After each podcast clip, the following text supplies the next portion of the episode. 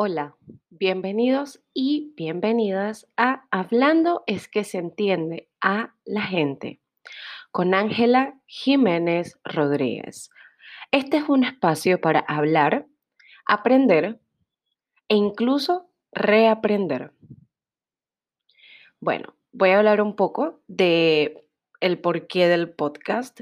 Eh, yo soy psicóloga de profesión y siempre me ha parecido muy interesante las distintas maneras que hay para psicoeducar, ¿verdad?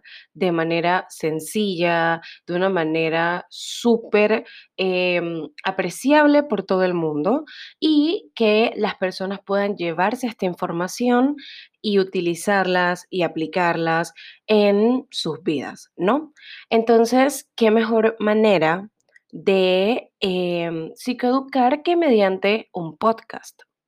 Entonces, tengo una lista larga de temas que siento que deberían ser tocados, eh, que deberían ser explicados, hablados, etcétera, para poder entender ciertas acciones, actitudes, ciertos sentimientos y emociones para poder entendernos, ¿verdad? Como seres humanos, como gente, como dice prácticamente el título. Entonces, el día de hoy les voy a hablar de un tema que me pareció bastante interesante. Este tema es trauma intergeneracional. Eh, es un tema, ¿verdad? Del que aunque se ha hablado mucho, pareciera que no se hubiera hablado mucho. Es un tema que eh, une dos, partes, por así decirlo. Primero, involucra lo que es el trauma y adicional a eso, involucra lo que es generacional, es decir, que se pasa de una generación en otra. Y esto es sumamente interesante porque muchas veces en nuestras familias notamos patrones, notamos conductas, notamos formas de exteriorizar que no sabemos cómo fueron aprendidas o integradas en nuestras familias. Y muchas veces la respuesta a eso es el trauma intergeneracional. Entonces, vamos a hablar de esto. Primeramente, ¿qué es un evento traumático? Bueno, un evento traumático eh, puede ser algo que eh, es considerado una amenaza o ataque que cumple con tres características. Estas tres características son que ocurren de pronto, inesperadamente o fuera de toda norma. Esto también incluye, por ejemplo, abusos continuados. Voy a ampliar un poco esto. Un trauma, por ejemplo, puede ser una invasión a un país, que es algo que ocurre de manera inesperada y para lo cual la persona no está totalmente preparada ni cuenta con las herramientas para enfrentarse a este hecho. Cuando hablo de que esto incluye abusos continuados es, por ejemplo, cuando se dan casos de violaciones a menores. Y estas violaciones o estos abusos psicológicos y sexuales continúan a lo largo del tiempo, sin que nadie pueda parar el ciclo de lo que es la violencia o del abuso. Otra característica del trauma es que excede la capacidad que el individuo tiene para poder manejar la amenaza o el ataque. Nosotros, los seres humanos, contamos con mecanismos de defensas que nos permiten de una manera u otra adaptarnos a distintos tipos de amenazas externas. Pero sucede un trauma cuando nuestros mecanismos de defensa no son suficientes para manejar la amenaza o el ataque. O cuando nosotros no contamos, por ejemplo, con las herramientas físicas para manejar esta amenaza o ataque. Un ejemplo de esto es cuando eh, continuando con el ejemplo de la invasión, no se tiene, por ejemplo, alimentación o no se tiene acceso a agua. ¿Por qué? Porque no se estaba preparado para eso y porque ocurrió inesperadamente. Entonces las personas que viven esto se ven forzadas a eh, no tener herramientas para manejar esa situación. Por ende, teniendo que aceptarla, pero no porque la aceptamos significa que la podemos manejar. Y el tercer punto es que definitivamente este evento o esta amenaza o este ataque perturba los marcos de referencia del individuo y otros esquemas básicos que les sirven para entender y manejarse ante y en el mundo. ¿Esto qué significa? Esto significa que la persona eh, pierde o que son modificados de manera negativa las actitudes, las herramientas psicológicas, las herramientas físicas que las personas cuentan con para hacerse frente ante esta amenaza o este ataque. Por ende, se modifica, por así decirlo, lo que la persona consideraba de esa situación o lo que consideraba de situaciones similares a la que experimentó. Entonces, eso es definiendo un poco lo que es el trauma. El trauma puede surgir ante distintos tipos de cosas. Generalmente hablamos que el trauma surge por eventos sumamente invasivos, como lo son, por ejemplo, migraciones forzosas, como lo son, por ejemplo, invasiones a países, como lo son, por ejemplo, guerras pero también podemos experimentar traumas en situaciones como embarazos adolescentes, inundaciones, eh, también, por ejemplo, vivir durante un periodo en el cual el, contexto sociopolítico está sumamente agitado. El trauma tiene distintas caras y esto es importante saberlo porque no debemos medir, por ejemplo, si un trauma es más importante que el otro, porque todos los traumas son válidos, deben ser tratados y definitivamente pueden tener un efecto intergeneracional. Entonces, hablando un poco de lo que es ahora el trauma intergeneracional o transgeneracional, como también se le conoce, este es básicamente un impacto o una transferencia en donde el dolor emocional, físico, verbal, económico, estructural o social que fue sufrido por una persona en un momento dado se transmite a las nuevas generaciones de una forma que va mucho más allá que el simple comportamiento aprendido. Aquí no solamente estamos hablando, por ejemplo, del funcionamiento de lo que es nuestra psique, sino que también hablamos de lo que es la epigenética y la influencia del ambiente. Entonces, eh, distintos estudios han sugerido que el trauma intergeneracional definitivamente se puede ver reflejado en los genes y las variaciones genéticas de las personas y que esto se pasa a través de las generaciones, predisponiendo a quienes reciben a ser sensitivos a cierto tipo de estresores y a cierto tipo de situaciones que se pueden ligar con traumas.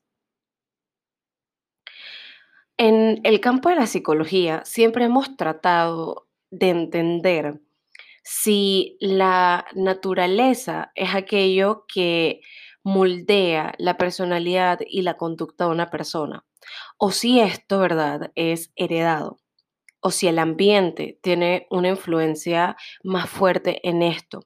Definitivamente, la data actualmente no sugiere que es todas las anteriores hay eh, ciertos rasgos genéticos que son pasados entre padres y padres y también el impacto de nuestra cultura, nuestras experiencias en la infancia, y nuestro ambiente eh, se mezclan todos para entonces reflejarse en lo que es nuestra personalidad y nuestra salud mental.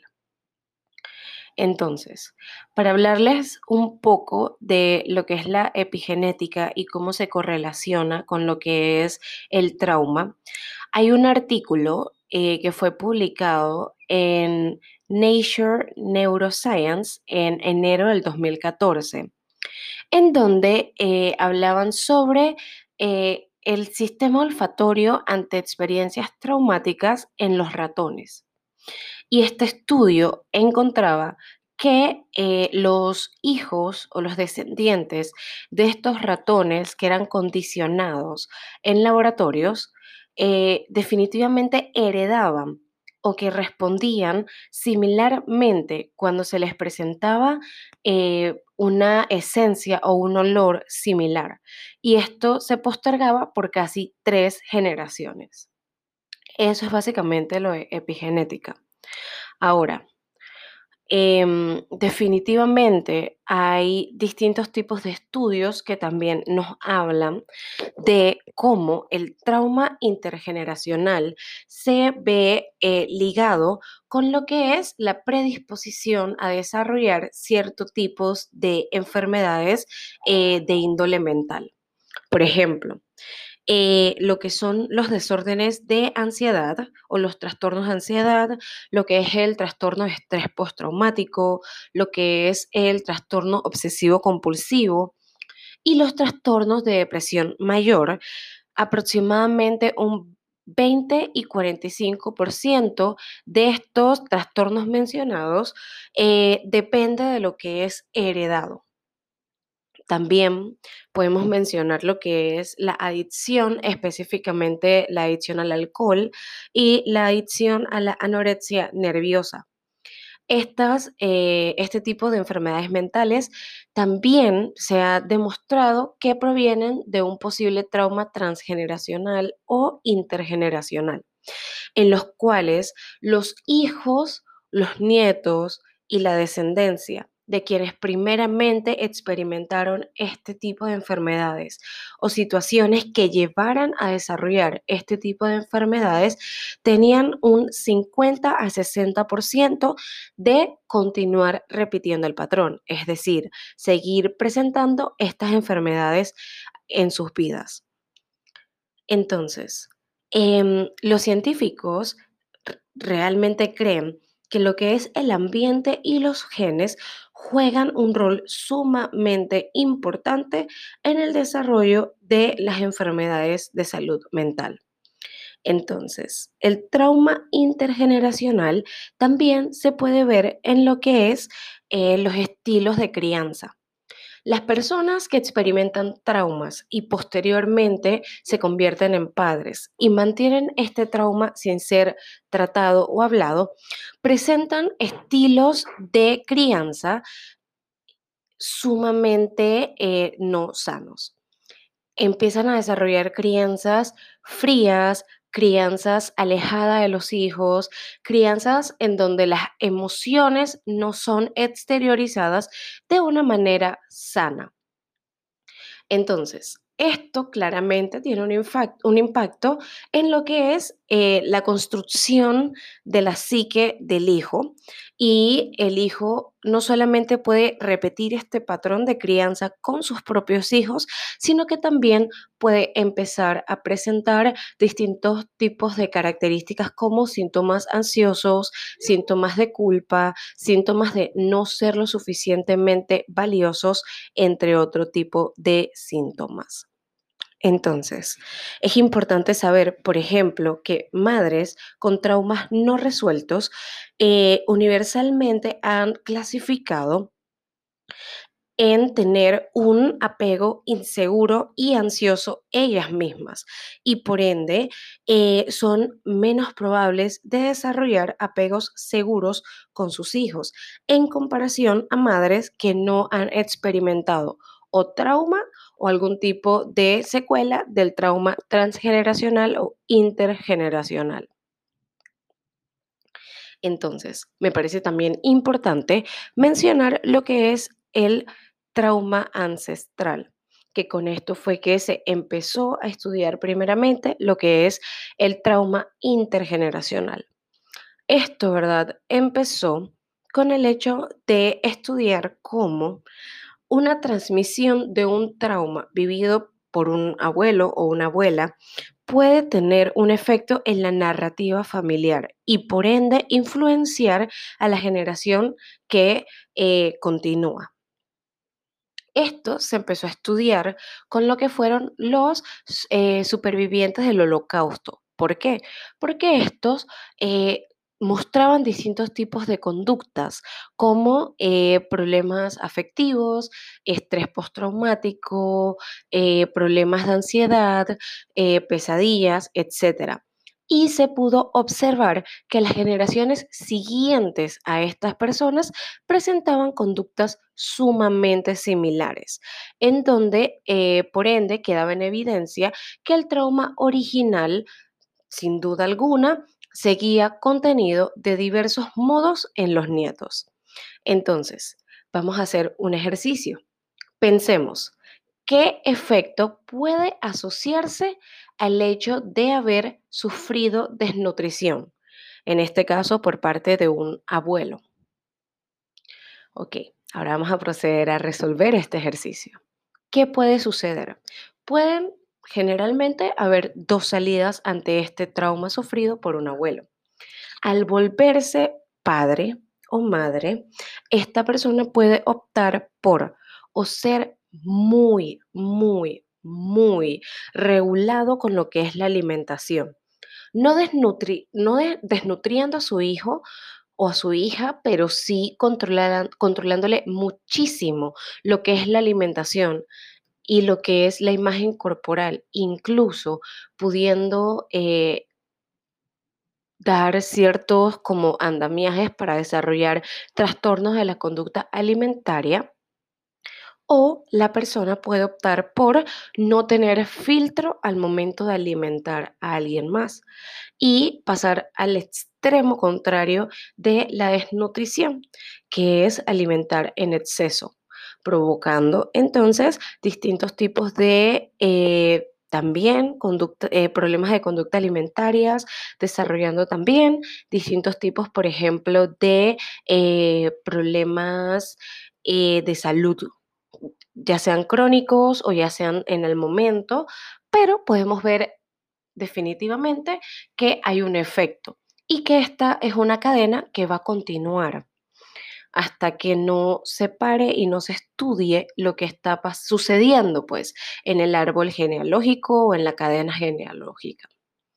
Entonces, em, definitivamente podemos ver que el trauma intergeneracional es real. El trauma intergeneracional em, tiene un efecto en nosotros y es importante que que, ayudemos a concientizarnos, tanto a nosotros como a los demás, sobre lo que es el trauma intergeneracional. Porque esto no solamente reduce la culpa, la vergüenza, los secretos familiares y la mala comunicación familiar, sino que adicional, esto incrementa la compasión hacia nosotros y hacia nuestros miembros familiares. Entender siempre va a ser el primer paso para poder tomar una decisión de buscar ayuda. Recuerden, el bonding mediante trauma o el, ligarnos mediante el trauma puede ocurrir en las familias y también en las relaciones íntimas, en donde los patrones de violencia y los patrones de abuso emocional son intercambiados por reconciliación y por lo que es el cuidado. Este zigzag de un día hay trauma, otro día hay sobrecompensación por el trauma, puede tener un efecto sumamente dañino. Así que es importante no normalizarlo.